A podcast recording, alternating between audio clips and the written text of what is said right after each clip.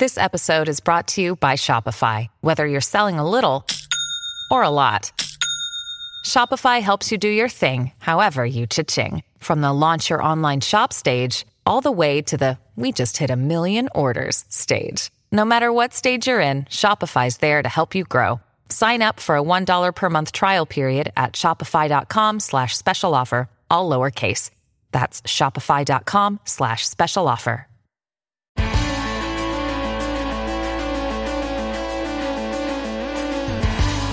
Pod Next. Pod Next. Fala galera, vamos pro episódio 126 do Pod Next. E eu espero que quando ele for pro ar a gente já tenha boas notícias. salve 20, salve JP, aqui é Gustavo Rebelo sobrevivendo. Bom, foi difícil arrumar de tempo de gravar esse, esse programa. Felizmente a gente tem internet, né? Conseguimos é, gravar e isso a razão vai ser parte do programa aí também, né? E é óbvio, né, que o programa vai pro ar domingo à noite, segunda de manhã, todas as atenções ainda vão estar voltadas para a eleição no Brasil. Uhum. Mas a gente tem que ir com outro assunto, né? Porque eh, não temos resultados, né? Estamos gravando com um pouco de antecedência, a gente grava na quinta-feira, não temos o, o, resultado, não temos nada a acrescentar nesse, nesse instante, que uhum. já passou uh, o primeiro turno, né? E, e as eleições de parlamentares, governadores e tal. Então vamos lá, né, Gustavo? Vamos com outros assuntos por aí e bora pro programa. Bora pro programa, JP, que tá sobrando sobrando assunto hoje. E no Pod Next dessa semana, nossos hosts nos contam como foi enfrentar o furacão Ian e outras tempestades rolando nesse mundão tumultuado. Demais destaques da semana ficam por conta da nova primeira-ministra italiana, os vencedores do prêmio Ig Nobel, além do impacto ambiental causado por sistemas de uma VPN. De uma VPN, é isso mesmo?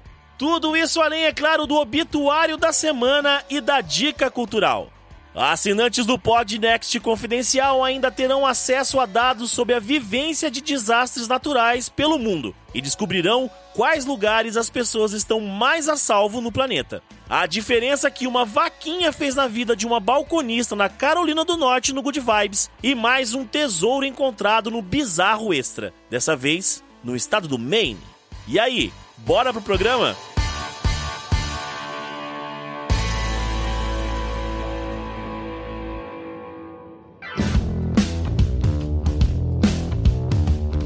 Salve ouvintes do Podnext! Se você quiser ajudar este podcast incrível e maravilhoso com qualquer quantia, manda um pix no contato arroba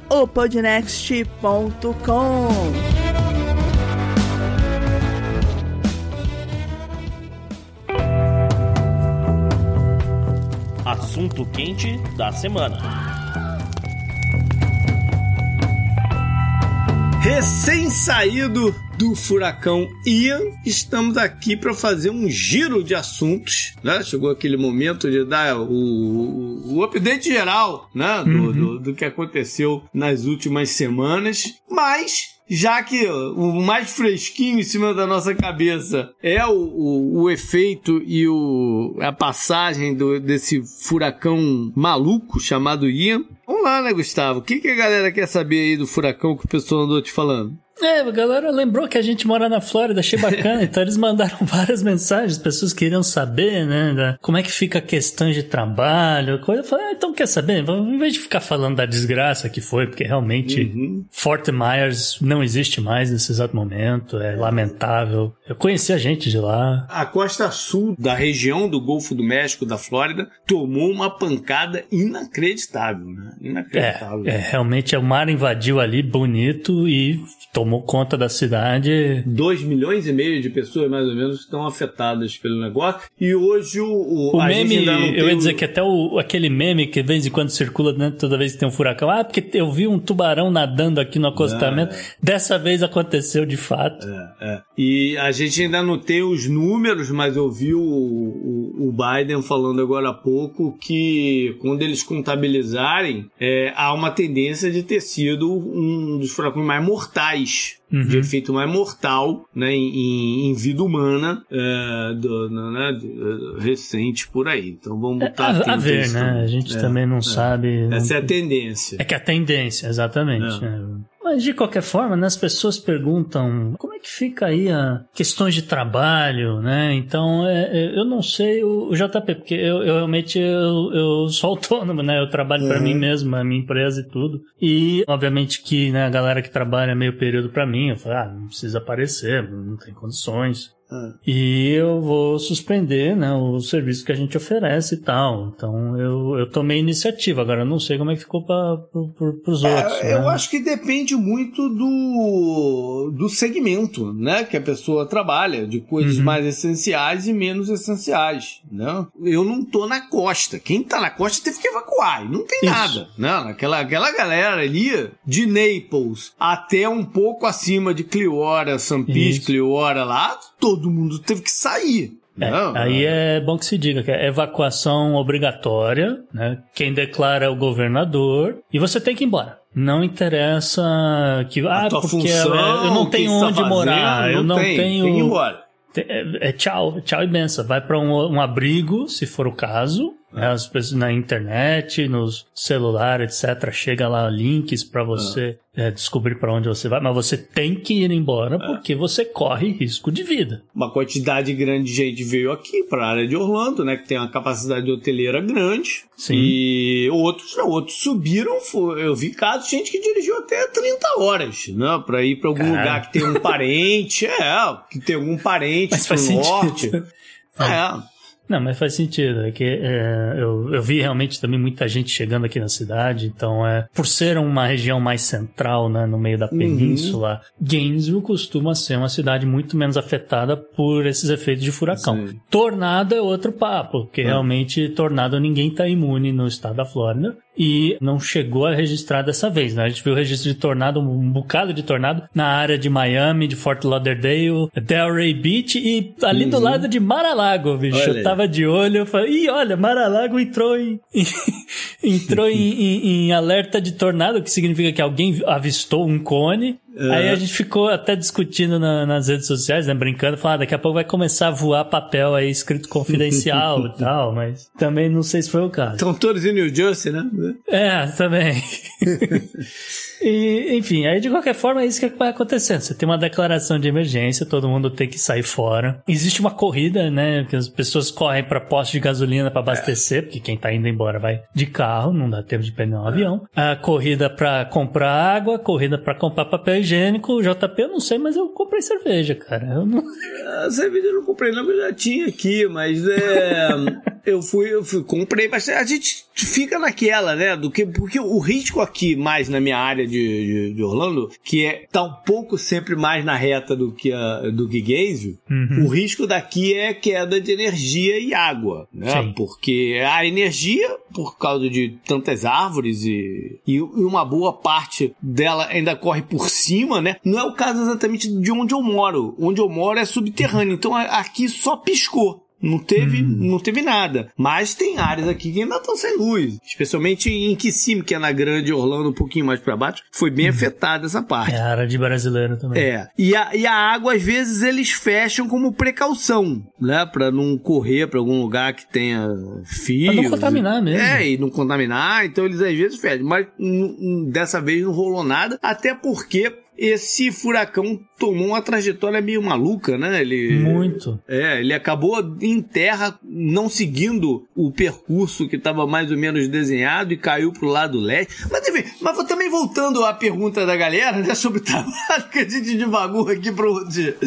outros, sim, lados. É, eu acho que depende um pouco aqui nesse nesse em Orlando, por exemplo, depende muito do segmento, né? Uhum. Quem trabalha, por exemplo, com varejo, ficou em casa, varejo vai fazer fechou, nada. Mas varejo fechou, fechou. não tem, vai fazer o quê de, de varejo em casa? Vai fazer nada, né? As, as escolas públicas tiveram que fechar. As escolas fecharam quarta, quinta e sexta. E aí foi um decreto da Secretaria de Estado e, e com opções, né? Porque, por exemplo, Gainesville era opcional, mas os caras falaram, dane-se, eu vou fechar, É, porque é. tem gente de Tampa que vai vir pra cá, tem Sim. gente que né, vai vir vai pra, e vai ficar em casa de parente, não sei o quê. Então, quer saber? Vamos fechar tudo, porque pode, vai que venta, vai que dá algum problema. Então, fecharam as escolas três dias. Eles, é bom que se diga que o calendário escolar tem esses dias de Tem. situação emergencial, então quando eles não eles não, não usam, porque vamos dizer que teve um ano mais ameno, sem muita chuva, sem nada, não sei o que, eles pegam esses dias, eles enforcam no final do calendário e as crianças entram de férias uns dias mais cedo. É pouquinha Eu coisa. acho que mas- aqui em Orlando eles usam a semana do Thanksgiving. Ou isso também. Ou, ou isso Eu também. acho que aqui é a semana do Thanksgiving, que se não tiver nada, eles sacam inteira e se Isso. Precisar, né, faz só o feriado com a sexta-feira mesmo. Exatamente. Eu, eu Isso- acho que vai ser nesse também. sentido aí esse ano aqui. E aí essa coisa, né? Bom, se as escolas estão fechadas, as pessoas precisam ficar com seus filhos, aí as empresas não abrem. É. É só quem é né, médico, essas Ou, coisas. ou alguma fábrica ou alguma coisa assim, fecha, né? Fechou, Fecha, a fecha, porta né? pronto. Agora, quem trabalha no segmento de serviços, como é o meu caso, por exemplo, eu botei o computador debaixo do braço, né?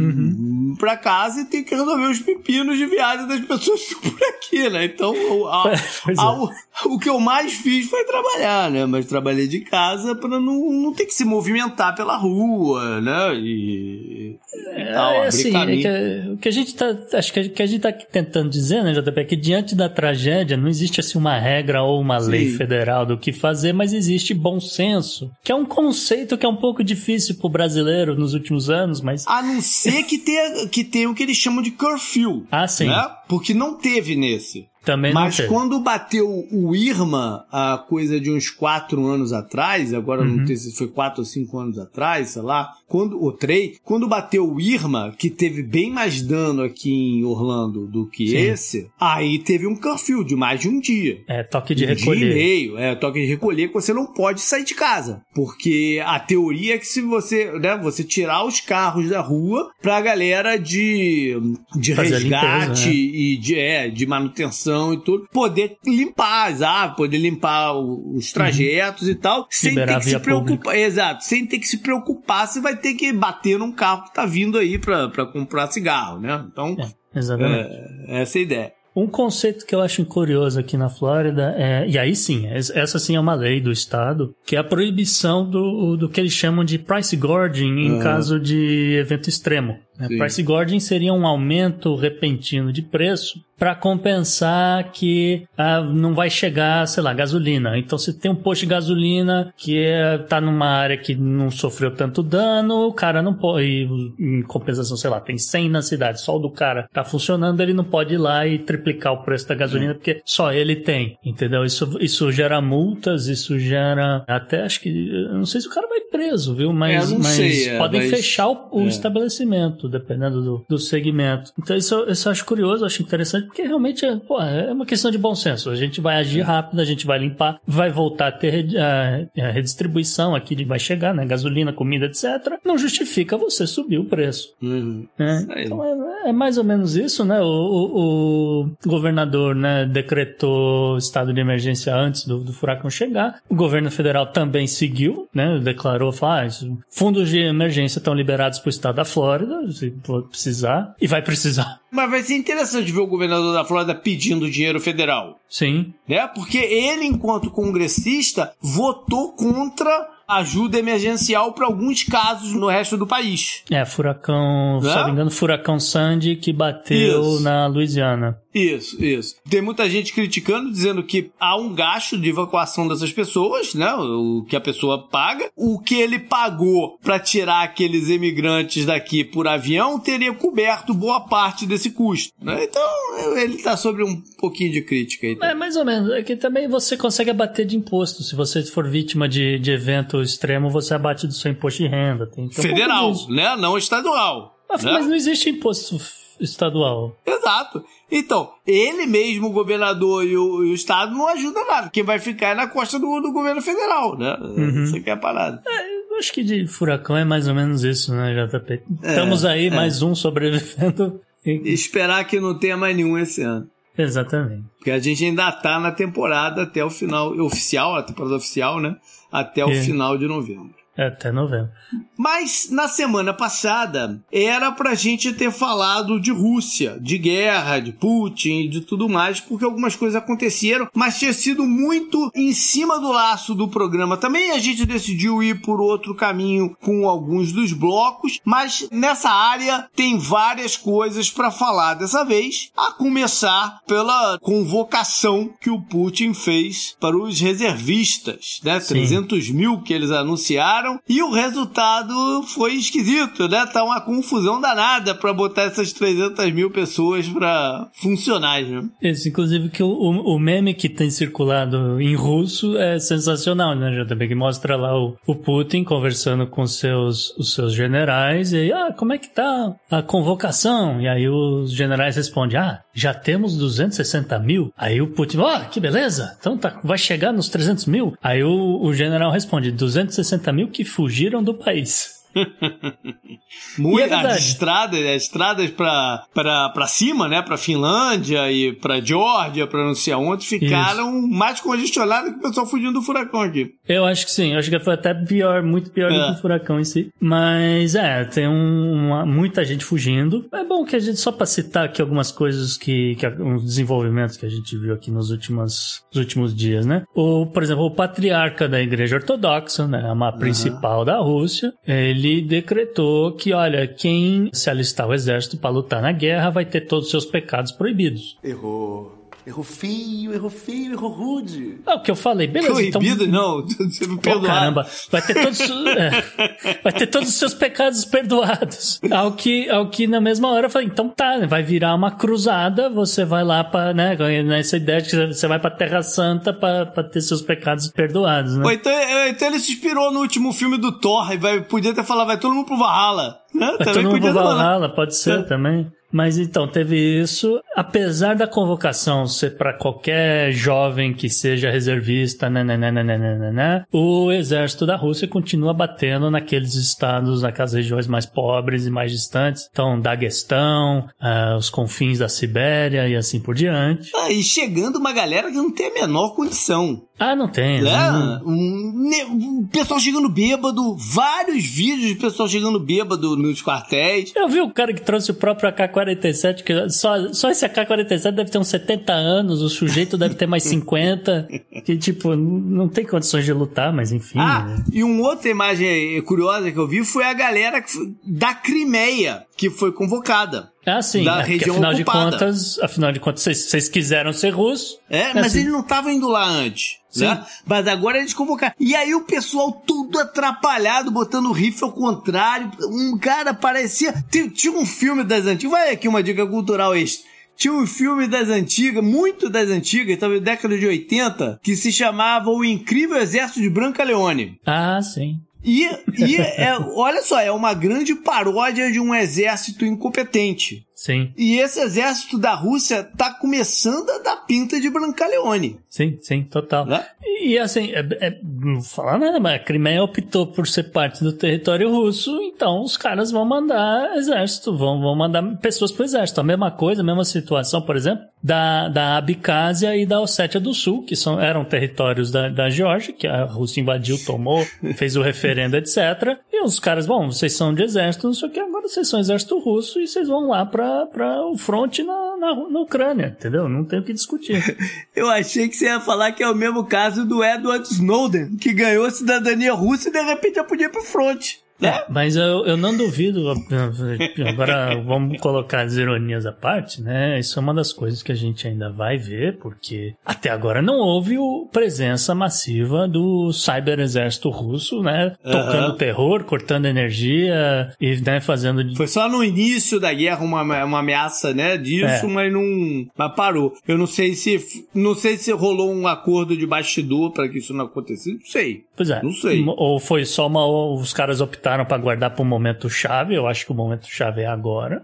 E eu desconfio, né? Vou, ó, vou sair a cidadania do Snowden e esse negócio ir pra frente não, não seria coincidência. Tá? Só um palpite. É, não, e, e, teve uma outra que foi engraçada também. Tem uns jogadores brasileiros que Ah, jogam sim. num time, o Zenit, que estavam já finalizando o processo para virar russo nesse momento. E teve jogador, teve jogador da Rússia na Premier League, na, na- no Reino Unido, que foi convocado para os 300 mil. Hã? Teve isso também. Ah, e teve os caras da imprensa, tu viu isso? De um programa de imprensa que questionaram o porta-voz da área de comunicação que estava dando a entrevista se o filho dele ia ser convocado, já que eles iriam. Ah, sim. E aí vi. ele falou: não, não, não, meu filho vai, vai ajudar de outra maneira e tal, não sei o que. Pegou meio mal essa também. Muito mal. Mas aí, Gustavo, a gente parte por uma outra parada. Sim. Que é o que aconteceu na- lá dentro do território, né? Agora vou usar entre aspas ucraniano, né? Que a gente não sabe mais. Mas Ah. aqueles referendos que estavam meio que anunciados aconteceram, né? De separa, de, Referendo. vontade popular separatista, né? Vontade popular. Tudo entre Agora, aspas, viu? é. Agora, se você pensar logicamente, eles não valem de absolutamente nada. Mas é Não, mais não um vale. argumento pro, pro Putin na mesa de negociação que, vai, que há de vir em algum momento aí futuro. Né? Não, teve coisa. As pessoas têm umas coisas. Ah, não, porque o voto é impresso, né? O voto você assina impresso, não sei o quê, então não é auditável. Então eles fizeram um fake referendo com urnas auditáveis e, assim, os resultados são incríveis e, e surpreendem de certa forma, JP, porque nenhum Uhum. deu mais de 100%. Fiquei chocado, É. porque já, já, já vi eleições ali no leste europeu batendo 102, 105%, mas é, a gente teve apenas 99% das pessoas em Donetsk ah, votando a favor, 98% em Luhansk, a Zaporizhia ah, 93%, Kherson 87%. O detalhe é que nem Zaporizhia nem Kherson estão 100% sob controle do exército russo. Mas, é, é, é, enfim, isso é um fake referendo. Mas também, também mais ou menos, só, só quem pôde votar foram os caras também que. Exato. né? Quem tá em em lugar tem alguma condição de, de circular na rua, mas é, é- é- obviamente que não tem menor validade esse negócio, mas a Rússia usa o argumento do Kosovo, né? É. E o Kosovo é um, né, uma região que está independente da Sérvia, não sei o quê, mas a Rússia não reconhece, porque não reconhece o referendo que os caras né, fizeram. E, e depois a ONU, os Estados Unidos, todo mundo reconheceu o Kosovo como um país. A Sérvia, a Rússia, etc., não reconhece. Então, a Rússia usou a mesma regra do jogo. Estamos fazendo aspas com as mãos. E é isso que ela quer dizer com esse referendo. No dia de hoje, dia de gravação, o Putin soltou dois documentos oficiais reconhecendo a Zaporizhia e Kherson como regiões independentes. É, isso porque antes da guerra, né, ele reconheceu Donetsk e Luhansk como regiões independentes. E agora que elas são regiões independentes, ele pode anexar como território russo. Não é território da Ucrânia, entendeu? É, é essa Uhum, importância uhum. de ser independente. né? Aí teve mais um desdobramento esquisito e que pode ter grandes consequências também. É dessa Sim. vez no norte, no mar, o gasoduto, o Nord Stream 1, né? É o, o Nord Stream geral. Que O Nord Stream geral, isso. O Nord É que, é que, é que ele, ele chega, o gás chega num ponto e aí ele sairia para dois pontos, né? Que é o Nord Stream 1 e Nord Stream 2. E aí ele cria um redemoinho no, no- na água porque tá vazando gás e as notícias ao entorno disso são múltiplas. São. Então vamos, vamos por partes, né, JP? Que tanto ah, universidades na Suécia quanto na Noruega confirmaram né, atividade sísmica naquela região, etc., correspondia a algum tipo de explosão. Então, acho que ninguém tem dúvida nesse exato momento que houve algum tipo de sabotagem, tá? Então, isso aí eu acho que eh, tá bem claro. Aí existe uma discussão de quem pode ter causado esse tipo de sabotagem e como, tá? Porque, ah, por exemplo, os russos acusam a CIA. Uhum. As, os russos acusam a CIA porque lá no, no- alguns- algumas semanas atrás a, a, a CIA avisou, pelo menos vazou a informação e saiu em jornais alemães que poderia haver algum tipo de sabotagem do gás de fato, do, do gasoduto de fato, né? Porque uma coisa é a empresa que estava cortando gás de vez em quando, Aham. dizendo que ia fazer manutenção, a outra é você explodir de fato o cano. Sim. Porque vou dar muito mais trabalho de consertar aquela coisa. Ah, Aí a CIA tinha vazado essa informação. Então Então, é, tem gente que acredita que para fins de continuar a guerra, para fins de sacanear os russos, porque, sei lá, não vai conseguir distribuir o gás que estava fazendo, né? O gás chegar de qualquer forma na, na Hungria, né? Naquele, né? Naquela galera que faz, faz vista grossa, porque depende do gás, não sei o quê e não vai mais chegar nada, né? Então seria, seriam os americanos. Mas esse, esse gasoduto não leva só para, como você disse, ele distribui para outros pontos, né? Exatamente. Tem parte do que leva para a Europa aliada dos Estados Unidos, né? Que Exatamente. é o que seria o argumento contrário a, a, a não ser mas... assim, porque ele vai sacanear os próprios aliados, né? Provavelmente mais simples também. Então, aplicando aí na Valha de Ocan, eu, eu tendo a acreditar que foram os próprios russos que tinham lá seus drones submarinos que estavam ali dormindo, só concluíram, né? Só concluíram o negócio, foram lá, colidiu, explodiu, acabou. E tem, tem acontecido mais explosões, não foi só no, durante o fim de semana e tal. Teve mais algumas, é, não sei o que está acontecendo. Agora, isso aqui é, realmente tem, tem, esse problema todo do gás, como a gente falou, etc. E dificulta a distribuição de gás do, por parte da Rússia, etc. É, não que seja impossível, porque só, só dá um pouco mais de trabalho, uhum. mas né, que, eles, que eles vão continuar vendendo, eles vão continuar vendendo para a Rússia, para a Índia, etc. Que não depende do Nord Stream. Sim. Mas o que leva a preocupação é o seguinte, né?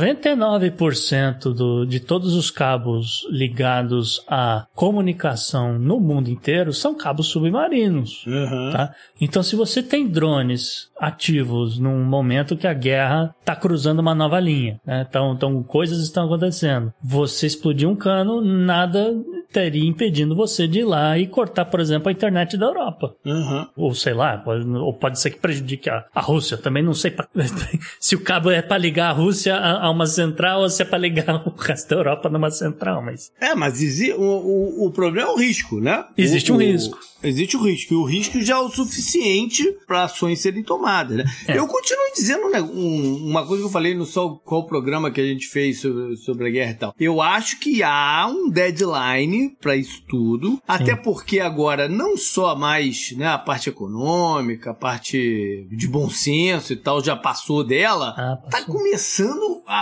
a, a, parte de perdas humanas está começando a, a, ultrapassar muito também Sim. O, o limite tolerável para todo mundo, inclusive para os russos. Né? Para todo mundo, né? Então, eu acho que tem um deadline e continuo dizendo que para mim o deadline é a Copa do Mundo. A Copa do Mundo começa em novembro. É. Eu acho que tem um deadline aí pra isso acabar. Sim, faz sentido e ao mesmo tempo que tem, tem umas notícias outras né, que, que chamam a atenção, que por exemplo, a Rússia realiza compra de sal de iodo todos os anos, porque é um negócio que vence, você tem que jogar fora, etc. Uhum. E eles, por ter o maior arsenal nuclear do mundo, eles realizam isso, né, como eu falei, periodicamente para garantir o da população russa. Não, e, em caso é... de, de acidente também, né? No caso de acidente, claro, é. né? E uh, no caso aqui, uh, o governo russo falou: olha, a gente precisa realizar nossa compra com urgência nesse ano de 2022. E aí a galera ficou assim: bom, tá, mas se tivesse tudo normal, é um negócio, inclusive, que os russos podem produzir num caso de extrema emergência, eles não estariam comprando com, com tanta urgência, mas existe aí uma urgência para comprar. Eu não sei que recado que eles estão querendo passar, mas qualquer recado nessa altura é um pouco assustador. É. Tá certo? Então eu levaria a sério essas ameaças de que, olha, a gente pode ser que use algum armamento nuclear, tá certo? A gente já falou a respeito disso aqui, inclusive. Acho que para fechar essa parte da Rússia também, JP, é, Uhum. é, só queria mencionar rapidamente que os russos prenderam e interrogaram um, um cônsul do Japão, lá em Vladivostok. Sim, isso foi uma parada esquisitíssima, né? Sim, é saco na cabeça, interrogatório, aquela coisa sem deixar o cara dormir. O Japão tá pé da vida com a Rússia nesse momento, é, tá exigindo pedido de desculpas, está exigindo que retornem o cônsul para o Japão, etc. Não sei se já retornaram, mas a acusação de do, que o cara era espião, que estava espionando para os Estados Unidos, aquela coisa, e azedou, azedou de vez relações Japão e Rússia. É verdade. Bom, em termos de conflitos, não, não, não parou por aí. Não. Né? Ah, a gente teve. Bom, acho que nem. Quer dizer, vale a pena até passar rapidamente aqui, dizer que a, a Coreia do Norte fez mais teste de, de míssil, né? Mandou Sim. míssil na direção do Japão. Com a Kamala Harris visitando a Coreia do Sul. Exatamente. Causou esse constrangimento, essa, essa situação que a Kamala estava lá para o velório e enterro do, do Abe Shinzo, que aconteceu essa semana também. Sim. né? Em meio de vários protestos. Dois meses depois de. É, eu dois falei, meses, do- né? dois meses o presunto guardado na geladeira. Uma resolveram- discussão danada sobre o gasto, o custo do, do, do funeral. do né? funeral de estado dele, sim, teve realmente essa confusão toda. E é, é, Kamala, que estava, né, aproveitou, saiu do Japão, foi pra Seul. Seul, ela fez discurso, teve, teve umas gafas lá, não vou nem mencionar que não vale a pena, mas ela presenciou, né, não deixa de ser uma figura né, com, com alto status na, na Casa Branca, nos Estados Unidos e todo, presenciando um, um, um teste balístico no, no mar do Japão. Mas o mundo tá complicado, né, José? Porque, por exemplo, eh, essa semana a Força Aérea da Eritreia voltou a bombardear. De novo né, isso, cara. Voltou Caraca. a bombardear e foi meio carpet bombing. Tá? Não Hum. tem muita notícia porque foi massacre, foi genocídio, tá? E, é, mas assim, arrasaram a cidade de Adiba, Adidaero, Adidaero, que fica obviamente no Tigré, é uma área residencial, não era nem uma área do exército, tá? Então é, é civis, mataram gente pra caramba. O número de, de mortes não foi informado porque, putz, é, é genocídio, cara. É, morreu centenas de milhares de pessoas à toa. Um, um assunto que estava até morno já, né? Já, né, já tava até meio, né? Mas assim, só pra arrematar também o mundo que tá turbulento, a Irã. A gente tem Ah, sim, essa Irã, história é fantástica. Essa história é fantástica. Vai lá. Tem acontecido protestos, acho que não, não só no, no Irã, mas o principal, obviamente, são em- no Irã, né? Por conta do assassinato brutal da Amasha Amani, uma jovem de 22 anos, que foi espancada até a morte pela polícia porque ela não estava usando o hijab da forma apropriada, pelo menos esse foi o argumento da polícia. E o fato é que ela morreu, né? E a- essa brutalidade policial inspirou que diversas mulheres, ah, não só no Irã, como eu falei, porque teve um apoio em, em outras regiões, no, no Punjab principalmente. Sim, é que é, é- a do Irã é, É é muito simbólica. Não, Sim. e é simbólica. Porque, por vários motivos, né? Primeiro porque a gente viu aí ao longo dos últimos, sei lá, dois, três anos, esse aperto ao Irã, né? Feito pelos Estados Unidos e Israel. A gente falou muito sobre aqueles assassinatos que aconteceram lá dentro, né? Do, do Mossad e tal. Os Estados Unidos forçando a barra contra eles e, e, e- e tudo mais. E, cara, se a queda do regime e a mudança geopolítica que envolve o, Irã vier de dentro dessa forma orgânica, encabeçado pelas mulheres,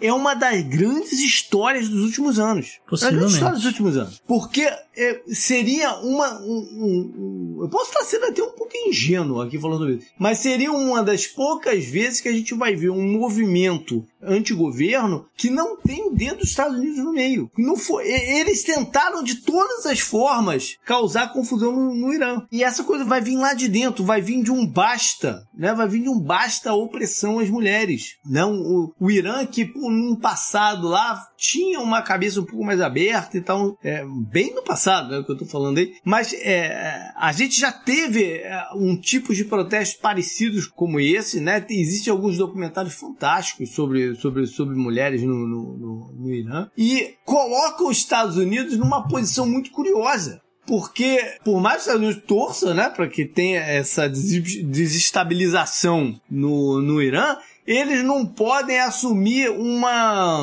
um protagonismo, né, um, né, um- um- muito grande, porque isso ia afetar a relação deles com outros países da região que também fazem as opressões das mulheres, como a Arábia Saudita, né, o Emirados Árabes e todo mundo. Eles não podem ir por esse lado, pelo negócio, porque vi- vira mais uma. Eu falei na semana passada, pisando em ovos em relação ao Brasil, ficou mais pisando em ovos, né? Como é que você estimula que isso aconteça num, num lugar e não no outro, né? É. Então, é muito curioso isso aí. É, eu, eu sinceramente, ah, nesse exato momento ainda estou um pouco cético com relação à derrubada do governo, né, esse tipo de coisa. Eu acho que são protestos, realmente são protestos extremamente válidos. Eu ainda não sei se tem a força de um, por, por exemplo, dar um golpe e derrubar o, o Khamenei, Uhum. entendeu? Então não acho que por aí. Mas, Mas se ele tiver que fazer altas concessões pra se manter, já é um. É, já seria algum, é isso que eu tô falando. É um protesto. Não, pode ser que tenha algumas benesses desse negócio todo, tá? O fato é que o governo iraniano tentou mudar ou tenta mudar a narrativa para outro lado, né? Então, eles lançaram ataques a curdos no Iraque, um ataque extremamente covarde, né? Eles lançaram a milícia iraniana lançando mísseis e massacrando curdos, que não tem absolutamente nada a ver com essa história. N- Não tem qualquer tipo de influência, mas tomaram bomba na cabeça, massacraram os caras lá e chamou atenção porque eu falei, putz, é agora. Tem um levante em Teherã e os caras resolveram invadir o Iraque agora, né? Eu fiquei assim, mas no final das contas foi só isso mesmo. Tomaram, lançaram mísseis e os curdos tomaram bomba na cabeça para variar um pouquinho. No momento que também chega informação ah, da Casa Branca, informação que vazou, é que o acordo nuclear que tenta ser negociado com os Estados Unidos morreu de vez, né? Chegou num, num a expressão é dead end, né? Chegou a um beco sem saída e não tem o que fazer, então parou tudo. Então não vai sair mais esse ano, nem se sabe se vai sair alguma coisa no que vem. É, agora vai ter que esperar ver no que que vai dar isso aí também, né? Pra ver que, com que termos volta a se conversar. Pois é. Em contrapartida, né, em retaliar de certa forma o Irã, de certa forma, né, tudo que tem acontecido, porque afinal de contas, se, não tem acordo nuclear, não tem nada, os Estados Unidos pode atacar um pouco pelo lado diplomático, né? Então, os Estados Unidos sancionou seis empresas, né, JP, quatro de Hong Kong, uma em Singapura e uma empresa do Emirados Árabes que estavam ali na maciota comprando petróleo iraniano, que é uma atividade completamente ilegal, mas estavam ali comprando petróleo iraniano, juntando com petróleo de outros lugares, faz aquele mix, ninguém sabe do que que é, e vira gasolina, né? Então, Estados Unidos sancionando aí empresas chinesas e de outras regiões por conta dessa confusão também no Irã. Então, tam- os Estados Unidos também se aproveita da situação. Agora, algum, um- um- fazendo alguns giros rápidos por outros lugares rapidamente, JP, mas só para mencionar algumas curiosidades. Então, por exemplo, Coreia do Sul. Coreia do Sul que a gente mencionou, acho que num, num bloco de estatística, né? Um bloco para os nossos assinantes do, do Confidencial, que a Coreia do Sul tem a menor, é, registrou mais uma vez a, a menor taxa de natalidade do mundo, então 0,63 filho por casal em Seul, né? Principal cidade e tal. E para resolver esse problema, o governo, governos locais, etc., tentam elaborar os seus planos, né? Aquela coisa e tal, para estimular as pessoas a terem mais filhos. Então, fala-se muito em redução de impostos, mas o que chamou a atenção, na verdade, é uma flexibilização da contratação de babás estrangeiras, olha aí. Pra trazer pra essa galera que eh, tinha uma certa dificuldade ah, na obtenção de visto, né? mano? Porque, pô, é babá, você precisa ter um visto de, de residência, uma coisa, né, pra- até pra poder trabalhar, etc. E aparentemente o governo estaria, o governo eh, coreano estaria disposto a facilitar a imigração para esse tipo de serviço, o que ajudaria, né, os casais aí coreanos a terem filhos e irem trabalhar suas 18 horas por dia, enquanto o filho fica o resto do tempo com a babá. É uma política que é similar ao que foi feito, por exemplo, em Hong Kong e em Singapura na década de 70, aparentemente chegou agora na Coreia do Sul. E aí, né, como para mencionar, a gente já falou do, do enterro da Abe Shinzo aí dois meses depois da morte dele. É uma coisa mais protocolar, mas é só para pontuar, né, o Mohammed bin Salman, o, o príncipe saudita, o cara que já estava mandando em tudo agora, foi finalmente nomeado primeiro-ministro da Arábia Saudita, o que na prática não muda nada, né? Uh, Só legitima ele como o cara que tá mandando e, e que se dane. A Turquia, isso aqui foi interessante, né? A Turquia recebeu uma comitiva do Japão, visitaram as fábricas, etc., dos drones, os Bayraktar. Então, chamou a atenção. Não quer dizer que o Japão vai comprar de imediato, mas o Japão estaria interessado em comprar drones da Turquia, já que são os mais baratos do mercado, até onde eu sei. É, porque a, lira não tava dando porcaria nenhuma, então os caras têm um produto com, com a qualidade decente, então ficou meio que nessa de, tá, mas Tá todo mundo comprando. é uma arma de guerra, né? É aquela coisa, é uma arma de guerra. O Japão precisa mudar a Constituição pra comprar arma de guerra. E se for mudar. Ah, não pode comprar, não pode comprar dizendo que é pra lazer, não? Não, não, não pode. E nem que é pra, pra ajudar na, em socorro de né, essas coisas todas. É um pouco complicado. Ele tem que mudar a Constituição para isso. E, e aí é aquela coisa: se o Japão vai mudar a Constituição para comprar arma de guerra, então por que, que ela vai comprar da Turquia não dos Estados Unidos, que é muito mais aliado, muito mais próximo, esse tipo de coisa? Mas fica aí curiosidade dessa comitiva que os caras foram lá mesmo e foram visitar a fábrica, ver como é que é feito. Um tópico aqui de meio ambiente: as geleiras na Suíça perderam 6% do, do gelo em um ano. Isso é assustador. A Suíça tem registros centenários de, de quanto gelo tem acumulado aí, a, né, como eu falei, há muito tempo no, na região montanhosa, aquela coisa. Mas eles perderam aí 6% em um ano. Mais um efeito das mudanças climáticas. A Miss, Miss Mianmar, JP, Miss Mianmar andou criticando a junta militar justamente de Mianmar. Agora ela está correndo risco de vida, então ela pediu asilo para morar no Canadá. Tá bom. É. Quase fechando aqui, as Ilhas Salomão, né? Só para lembrar as pessoas, a gente mencionou quando eles assinaram um pacto de segurança Sim, com a China. lembro. É. É, teve aquele mal-estar, né? Porque lá, Estados Unidos, Inglaterra. Aquela terceirização da, da, né? da, da, segurança, sua segurança. é. exatamente. Então rolou um mal-estar, mas as Ilhas Salomão, junto com as Ilhas Marshall, anunciaram que não vão assinar a proposta da Cúpula do Pacífico. Né? A Cúpula do Pacífico foi realizada pela primeira vez em Washington né, né, esse ano, parte aí do governo Biden, nessa tentativa de aumentar o prestígio dos Estados Unidos pelo mundo. Recebeu comitivas do Pacífico, e aí justamente né, Ilhas Marshall, Ilhas Salomão. E como toda cúpula, você termina ali com, com aqueles documentos dizendo, ah, vamos tentar trabalhar junto nesse aqui para acontecer isso, para acontecer aquilo. E os caras tomaram o pé na bunda. Falaram, ah, a gente não vai assinar nada não, mas obrigado pelo, por receber a gente aqui, pelos, pelos comes e bebes e até a próxima. Beleza? Então, tchau. Foi isso que aconteceu. Então rolou um mal-estar aí também no, no governo Biden. E a Suprema Corte, Suprema Corte que tá, vai voltar de férias, né? Suprema Corte a gente falou que, felizmente, depois de uma série de decisões pra lá de questionáveis, né? Roe versus Wade, né? Aquela coisa toda, é, saíram de férias e vão retornar agora na primeira semana de outubro. Mas, né, naque- naquele. Ainda estão em ritmo de férias, mas eles já anunciaram algumas coisas, inclusive uma data importante, que é o, o 31 de outubro, dia do Halloween. Halloween. o que, que eles vão nos assustar nesse dia? Então, eles marcaram uma ouvidoria, JP, para ouvir dois casos com relação ao uso do. é, Falar que é o uso é complicado, mas a- é- é- são. é, acho que fica melhor você falar que se forma a adoção da prática da ação afirmativa. Tá? Então, por exemplo, as universidades de Harvard e a Universidade da Carolina do Norte, eles admitiram né, que, que realizam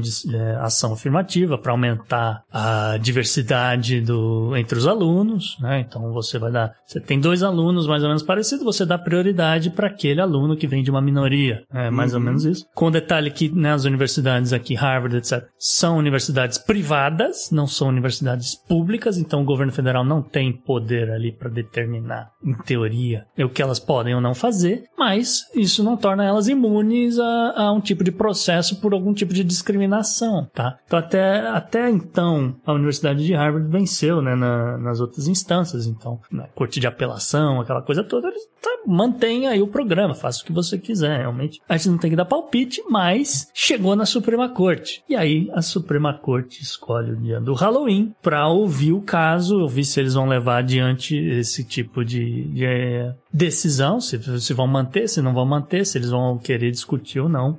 E levar isso adiante, eu não sei no que pode dar, mas por serem universidades privadas, isso aqui pode impactar empresas privadas dos Estados Unidos também, tá? Porque você abre o precedente. E aí vai ser um problema gigantesco. Eu não, eu não tenho que falar, eu não tenho que falar, mas vamos ver o que vai acontecer. Isso aí.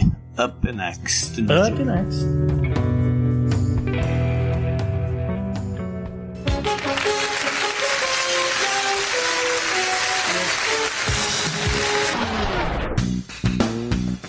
Personagem da semana foi lá, a herdeira política do Mussolini. Pois é, JP, vencedor de eleição a gente tem que destacar. E vencedor de eleição aqui foi Giorgia Meloni, que se torna a primeira primeira-ministra da Itália. Depois que o partido dela, Fratelli d'Italia, conseguiu 119 cadeiras no parlamento italiano. Uhum. Ao todo, a coalizão de centro-direita né, chegou a 237 cadeiras dos 400 delegados né, da Câmara Baixa e 115 dos 200 senadores, ou seja, vai ter maioria nas duas casas. Só lembrando, né, coalizão que é formada pelo Lega, do Matteo Salvini, o cara que até outro dia colocava nas redes sociais cam- é, foto com- dele usando camiseta com, com o rosto do Putin, e a, o Força Itália de Berlusconi. Berlusconi que a gente também a gente gosta de lembrar dele que ele, ele é condenado oficialmente por fraude fiscal e em 2011 ele apareceu num report do Departamento de Estado dos Estados Unidos envolvido em tráfico de pessoas. O Berlusconi é quase que uma caricatura hoje do político abjeto. É como se o Jeff Epstein tivesse imunidade parlamentar. É mais ou menos isso. É, Ele já é uma figura caricata, já. Ah, sim. Inclusive que a foto dele, não sei se você viu as fotos dele na, na Vitória, mas parecia que ele, ele, ele era o Berlusconi usando uma máscara de Berlusconi, porque É, teve, teve esse tweet que foi muito engraçado, é é verdade. tanta plástica, não sei o quê, que o rosto do cara parece que é de borracha. Tá com aquele, aquele sorriso eh, montado e não consegue desmontar, né? Não consegue desmontar o sorriso, brother. É foda. Mas é isso, essa coalizão de centro-direita, que sinceramente de centro não tem nada. Não tem o nada, Centro, é. O centro é o Berlusconi. tipo, cara, o centro é o Berlusconi. E aí, assim, esses caras chegam ao poder, eles têm aí poder de fato até de mudar a Constituição italiana, se, se for o caso, e mudar a Constituição italiana é, é, não é difícil, mas é, na- é naquela situação do Reino Unido de você ter que É. realizar um referendo, e aí se, se ninguém for contrário no voto do referendo, mudou, entendeu? Então, e nesse exato momento, isso é um problema sério, porque essa, esse ciclo eleitoral na Itália foi marcado por um comparecimento muito Mínimo, pequeno, né? É. muito pequeno da população, até eh, acho que eu mandei uma mensagem pra você, né? Que até explica o resultado. Ah, sim, com certeza. Né? Ele explica o resultado. Porque a galera falou: "Na- na- nessa gente eu não vou votar, mas também não tem que votar, não vou que se dane. Né? É Exato. mais ou menos isso. Exato, é o que acontece quando ninguém faz o voto útil, É. por exemplo. Né? Mas de qualquer forma, o comparecimento oficial foi de 64% dos possíveis eleitores né, esse ano, contra, por exemplo, 73% de 2018. E, assim, existe uma tendência de queda no comparecimento eleitoral na Itália desde 79. Ali na década de, de 80, etc., o comparecimento tinha uma média de 90%, tá? Então, só fazer esse contraste. Em, em, em 30 e poucos anos, caiu aí de 90% para 64%. E é, isso porque, né, como você falou, mas regiões é, que tendem a votar na, na esquerda, tendem a votar na oposição, ou te- teriam fechado com algum partido de centro se tivessem simpatizado com o candidato, talvez, não sei. Uhum. Por exemplo, campanha e Calábria, essa galera teve menos de 40% de comparecimento. É tipo, é, ninguém foi votar, só foi votar quem, quem já ia votar na, na Giorgia Meloni, entendeu? Uhum. Uhum. E, Exato. E assim chega ao poder o Fratelli d'Italia, que é um rebranding do partido fascista do Mussolini. É literalmente a mesma sede, o mesmo prédio, tudo. Só muda o nome. E é, é o governo, ela deve formar o governo mais à direita na Itália desde a Segunda Guerra Mundial. E aí para delírio da, da alt-right aqui nos Estados Unidos, né? Steve Bannon e tudo mais. Ah, sim. Chamando ela de rockstar. chamando- Inclusive, o Ci- o Steve Bannon, ele, ele foi na Itália que ele criou a Universidade da Direita, não foi na Itália que ele criou isso? Ah, pode ser. Ele fez um, um pack desses aí. Se de- vacilar, ela é, ela, é, ela é cria disso. Quase com certeza ela deve ser cria disso, né?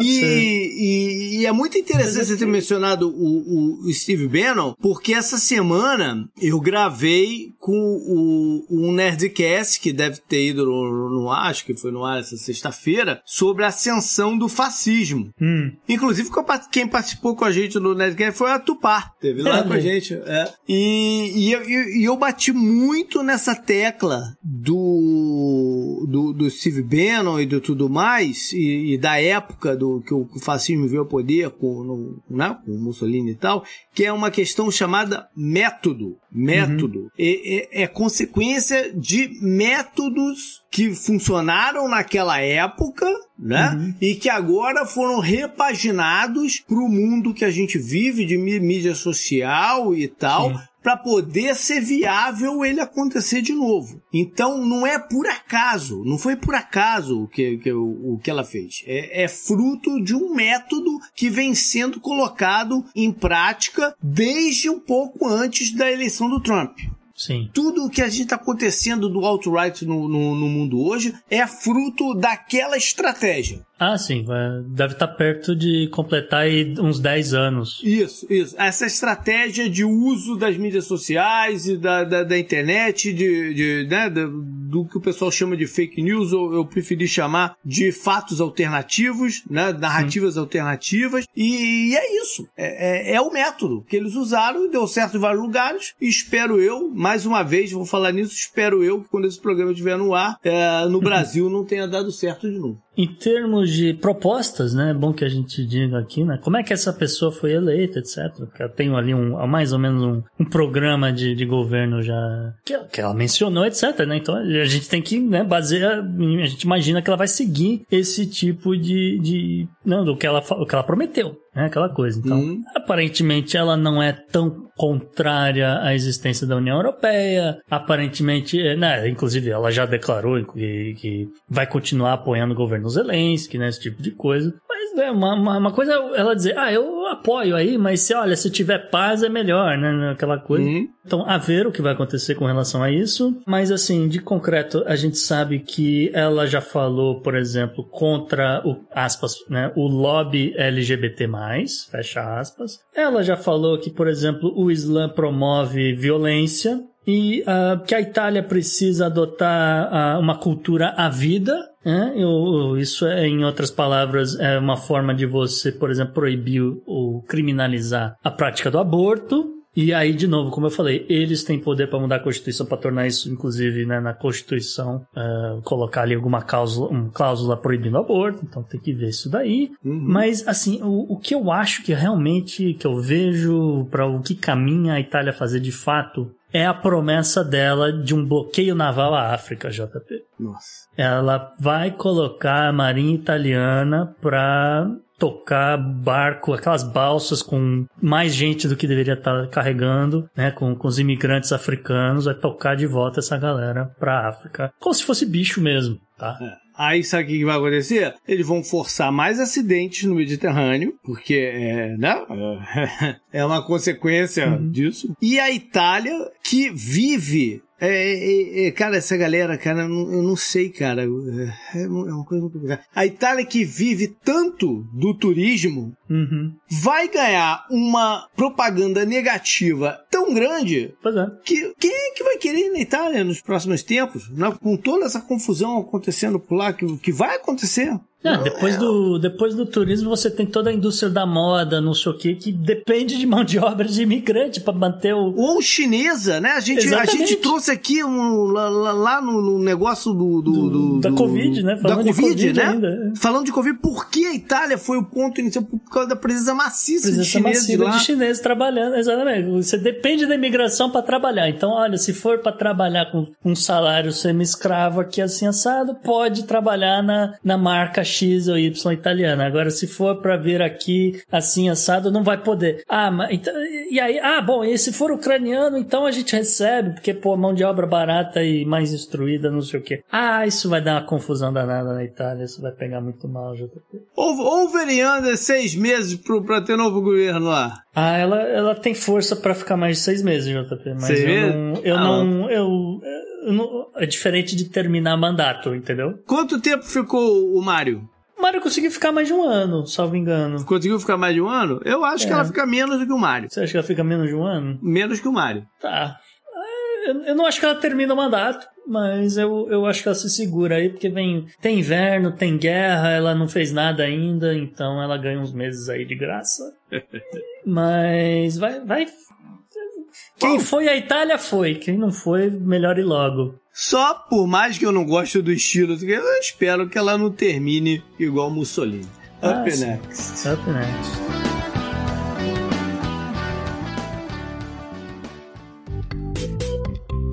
O dia nem começou, meu. Mas eu já fui derrotado já umas seis vezes. Todo mundo realizando seus sonhos, conseguindo suas coisas e eu na merda. Sabe o estágio da sua vida que você parou? Que você não faz mais nada, nem vai pra frente nem pra trás. Que nem merda você consegue fazer mais que você estacionou na sua vida de uma forma, meu filho. Meu Deus, o que foi que eu fiz com minha vida, Jesus?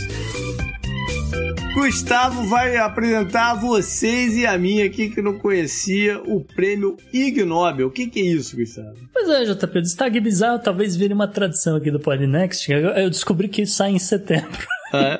Sai todo setembro o resultado do prêmio Ig Nobel. O prêmio Ig Nobel é uma premiação que faz uma sátira óbvia do Nobel, né? É, laureando pesquisas científicas que a comunidade científica considera inútil ou trivial. É uma premiação que acontece aí desde 1991 tem sido uma tradição do Ig Nobel laurear 10 áreas distintas todos os anos, que realmente eles, eles ganham um troféuzinho. um troféuzinho. A gente pode até postar nas redes sociais, além de um prêmio, que é, né, afinal de contas, se o Nobel dá 10 milhões de coroas suecas, que pode ser usado para realizar pesquisa, etc., o prêmio Ig Nobel dá uma nota no valor de 10 trilhões de dólares do Zimbábue, que não vale nada que é uma, né, uma nota antiga. E que os caras lançaram por causa da inflação que estava no país e foi né, pro espaço. Então é. De repente, de repente o Paulo Guedes gosta da ideia, de trilhões. Trilhões, né? De repente ele vai fazer uma pesquisa no campo de economia. E, enfim, a cerimônia normalmente é realizada virtualmente numa sala da Universidade de Harvard. E dito tudo isso, vamos logo ao que interessa, JP. Vamos falar dos vencedores de 2022. Atenção, importante aqui. No campo da história da arte, o prêmio foi para a pesquisa que fez uma abordagem multidisciplinar para cenas rituais de enema em cerâmica maia antiga. que nojo. Nossa. Enema é aquela prática de injetar, é, vamos dizer, ozônio no reto, sabe qual é? Uhum. Então, aparentemente, os maias faziam, tinham algum tipo de prática nesse sentido. Então, foi para esse, foi para essa, essa galera aí que encontrou as cenas rituais em cerâmica maia. Ah, bom.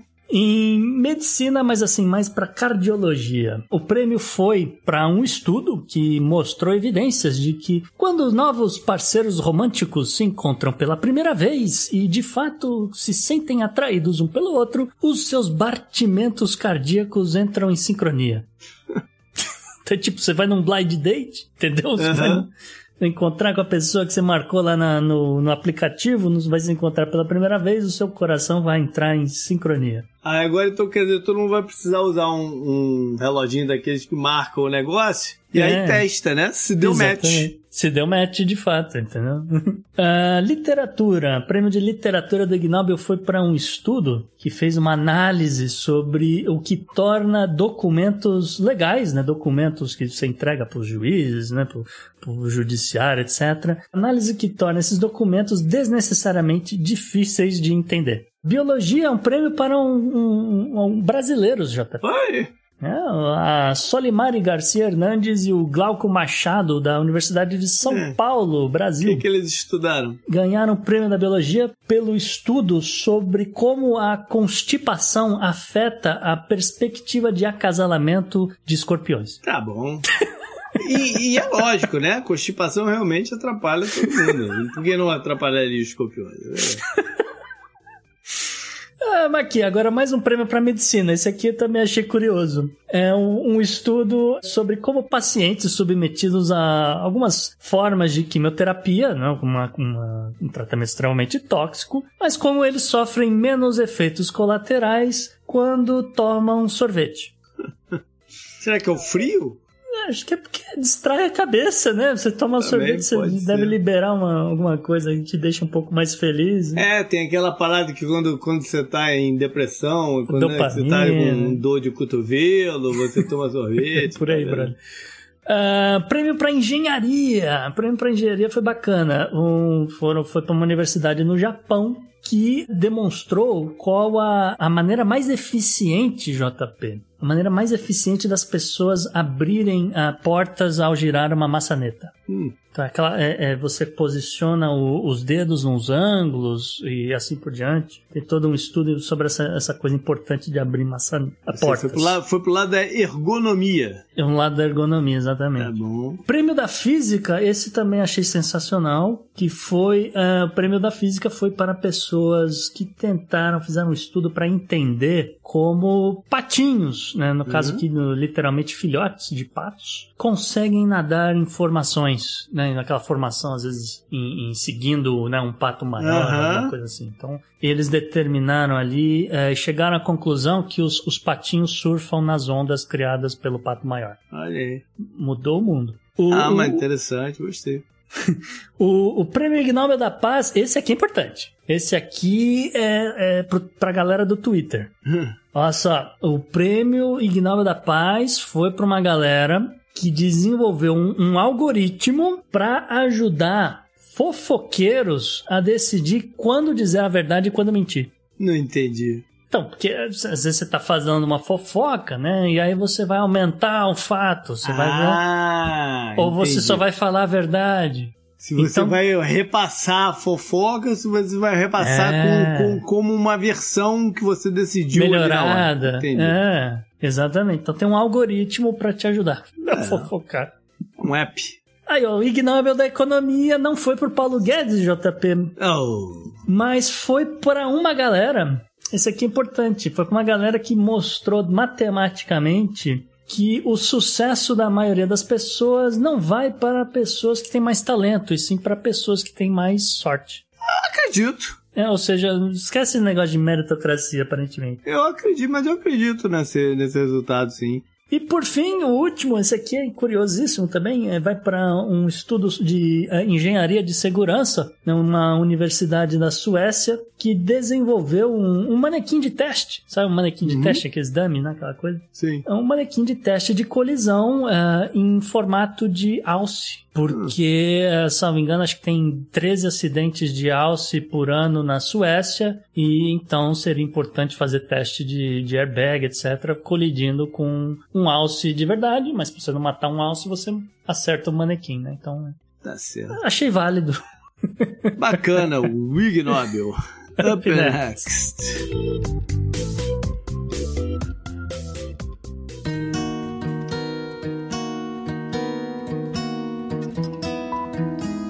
E JP Obituário da semana, mais uma vez, aqui alguns nomes de celebridades. Então, faleceu um rapper que foi muito relevante na década de 90. Sim. O Julio.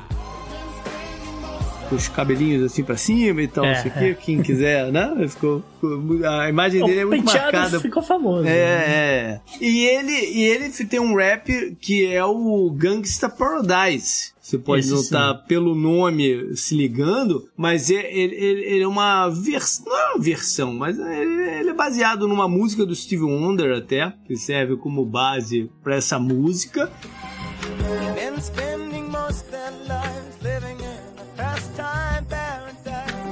E ajudou muito aí no fortalecimento do, do, do gênero. Do tal. Movimento do rap, inclusive, o crescimento do rap.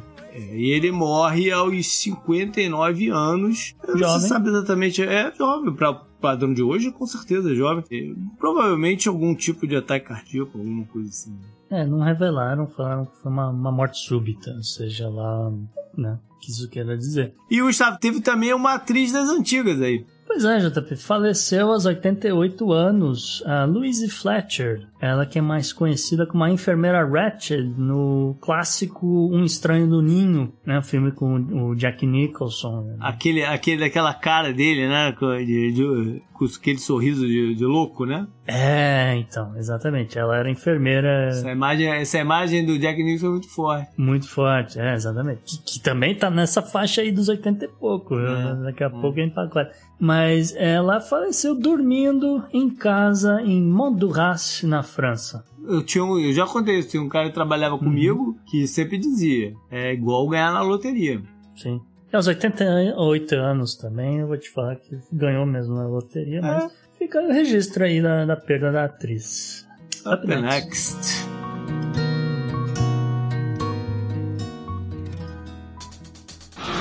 Pela união dos seus poderes, eu sou o Capitão Planeta! Vamos lá para meio ambiente barra tecnologia barra o que mais?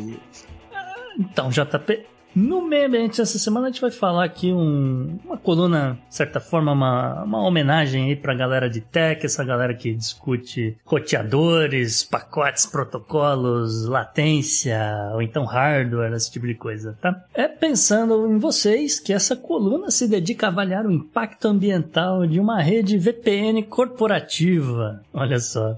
Mas A gente tem falado tanto aí de- da galera que trabalha remotamente, né? Porque teve um tornado, Ah. porque tá tendo furacão, então vou trabalhar remotamente, esse tipo de coisa. Não, tem uma pandemia, não, virou moda, então vamos. Você vai trabalhar, você vai precisar acessar uma rede VPN para ter aí o acesso aos aplicativos, aos e-mails da empresa, assim por diante, né? Então, pois bem, a gente fez umas contas aqui nessa coluna. Que normalmente uma pessoa para acessar uma, uma rede de VPN, né? Ela vai precisar aí do, vai entrar em acesso aí a um toda uma rede de segurança aí que pode ter vários sistemas. Então, para facilitar um pouco a coisa, vamos dizer que seriam sete sistemas, é, cada um com pelo menos um gêmeo redundante, né? Para garantir uma alta disponibilidade. Então, a gente está falando aí de um total de 14 sistemas, tá? O primeiro sistema geralmente é um firewall do próprio data center, né? E aí normalmente o firewall ele é um dos dispositivos que mais consome energia aqui num- numa rede desse tipo, né? Então, para fins didáticos, né? Para fins de cálculo, a gente vai dizer que o aparelho aqui do firewall ele consome aproximadamente 630 watts, que seria uma média aí do, do que o mercado faz e usa de fato. Como é um sistema redundante, JP, já sai de 630 watts para 1260, entendeu? E aí sai do firewall, você vem um dispositivo de negação de serviço, né? Então, novamente, pegando aí uma média de 320 watts por aparelho, né? O aparelho é redundante, então são 640 watts. E aí você vai, né? Calculando, somando esse negócio dessa série toda de sistemas até chegar no valor final de aproximadamente 6.128 watts, que é o que consome uma rede de VPN que vai ficar ligada aí por 24 horas, todos os dias do ano, num data center. né? Então, extrapolando essa conta para um ano inteiro, você está falando em consumo aproximado de 53.681 kW ano. Aí vem né, a dúvida. né? Qual é o impacto total de carbono disso? Né? Então, usando uma calculadora gratuita do Greenhouse Gas Equivalent, né? um instrumento da EPA, eu calculei que aproximadamente esses 53.681 kWh seriam equivalente a 25,6 toneladas de CO2 por data center. Ou o equivalente a 11.760 litros de gasolina queimados, ou o consumo total de energia de pelo menos três casas no padrão americano. Só que um levantamento do, do estatista, né, de um site de, de faz levantamento aí de dados, etc., eles concluíram que 73% das empresas dos Estados Unidos têm entre 3 e 5 data centers em uso simultâneo. E mais 40% das empresas nos Estados Unidos têm pelo menos 6 ou mais data centers simultâneos. Ou seja, tirando uma média aí de pelo menos 5 data centers para cada empresa da Fortune 2000, né? As duas mil maiores empresas dos Estados Unidos, tem muito mais do que duas mil, mas enfim, a gente pode dizer que o impacto ambiental, né, baseado aí nesses números, seria aí de 253.475 toneladas de CO2, o equivalente a 117 milhões e meio de litros de gasolina, ou o consumo total de energia para até 29 mil casas dos Estados Unidos, tá? Mas o que? O consumo do ano da casa ou O consumo do- anual do- da casa. Anual da casa. Uau. E, como eu falei, isso só para rodar uma rede VPN corporativa para as pessoas trabalharem remotamente. Ou seja, tem aqui uma área que precisa desenvolver, né? ou precisa, sei lá, se vão para a nuvem, eu não sei o que, que, que, que dá para fazer, mas tem um bocado aqui de, de CO2 aqui que dá para economizar, se a galera souber dar um jeito aí, né? Não sei o que, que dá para fazer, pra ser sincero. Mas sei. tem um bocado aqui, cara. Tem um, tem um bocado de, de, de carbono que tá saindo por causa desses data centers aí. Cara, isso aqui é preocupante porque ninguém vai fazer nada a respeito. Ah, né? sim. Vai ser só colocado em- embaixo do tapete. Mas a gente sabe que tecnologia ela é ótima, mas Hum. traz consequências também. né? A, gente, a gente falou sobre isso no programa sobre bitcoins, né? De Sim. mineração e Sim. tal. Tá aí, agora é, não, não ganha tanta repercussão contra outros, né? É, sim. Justo não, justo não, mas o fato é que deveria ganhar tanta quanto, né? É, porque no final do dia tá todo mundo usando ali seu smartphone, seu tablet, Exato. etc. E não tá pensando nisso. Mas... E lembrando também, né, que é diferente do- das empresas em si, dos desenvolvedores, etc. Muitos dos data centers não ficam, por exemplo, no estado da Califórnia. Sim. É, muita, muito deles ficam no Arizona, ficam na- em Utah, esses lugares que Pô, às vezes fica até na Austrália, fica em outros Sim. lugares. Que é até, pra, lugares. é, é, é até pra você diluir o risco. Você bota em lugares muito, muito distintos entre um e o outro e você Isso. coloca esses data centers. Isso, exa- exatamente.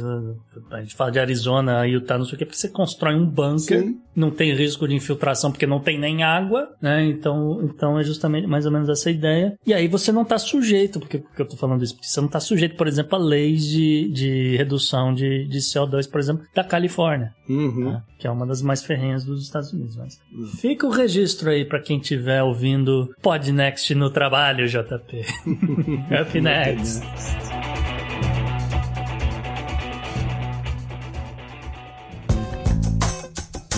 Esse eu recomendo pra você. Dica da semana barra momento cultural. E a galera curtiu, então ele tá de volta. Manda aí tua arte, Igor.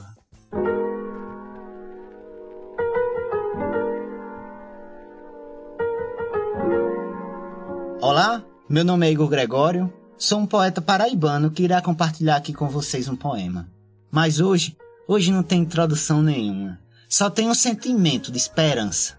E esperançoso, eu declamo o soneto de nome Aurora. E ele diz assim: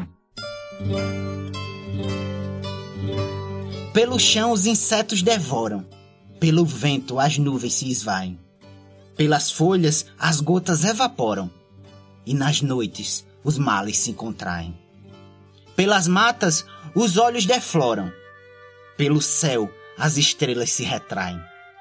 Pelas casas as almas imploram, e nas mesas os risos abstraem.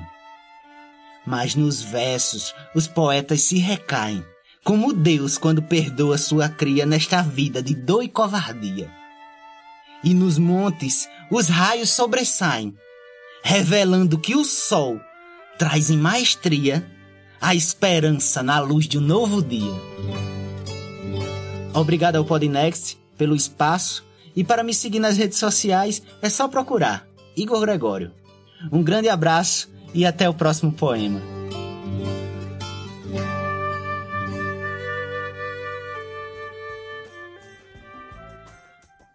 E agora, Gustavo, o que que você recomenda aí pra galera pra curtir ou pra desvencilhar a cabeça? O quê? Pra quê?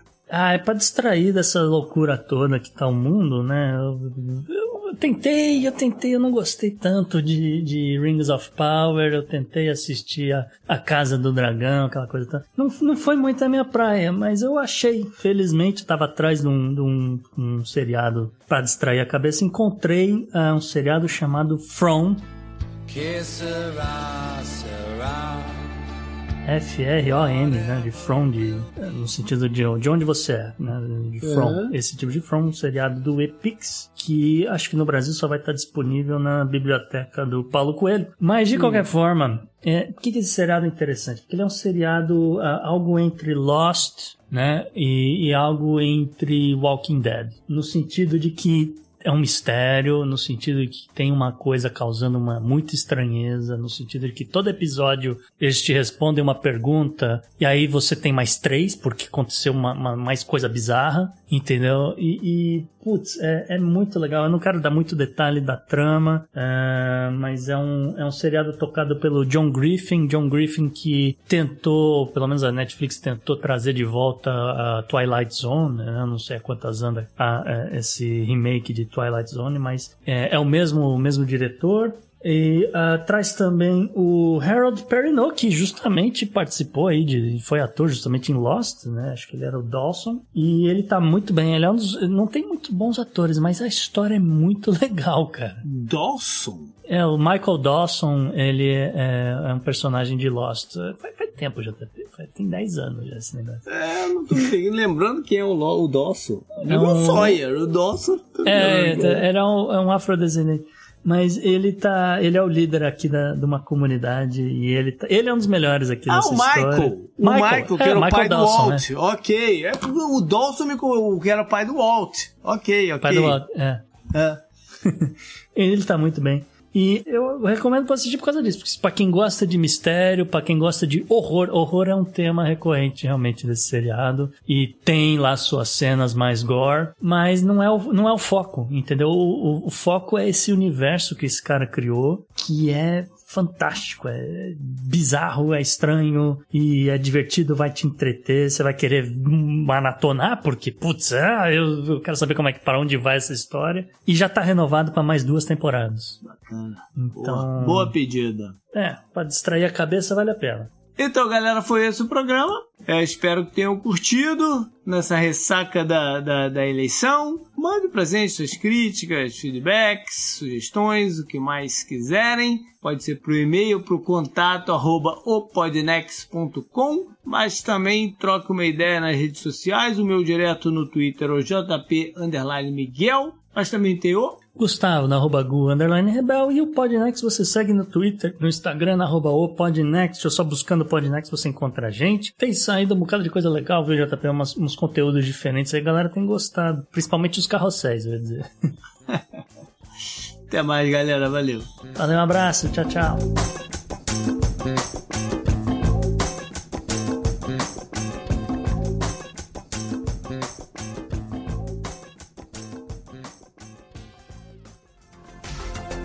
Este episódio foi editado por Atelas, soluções em áudio para podcasts.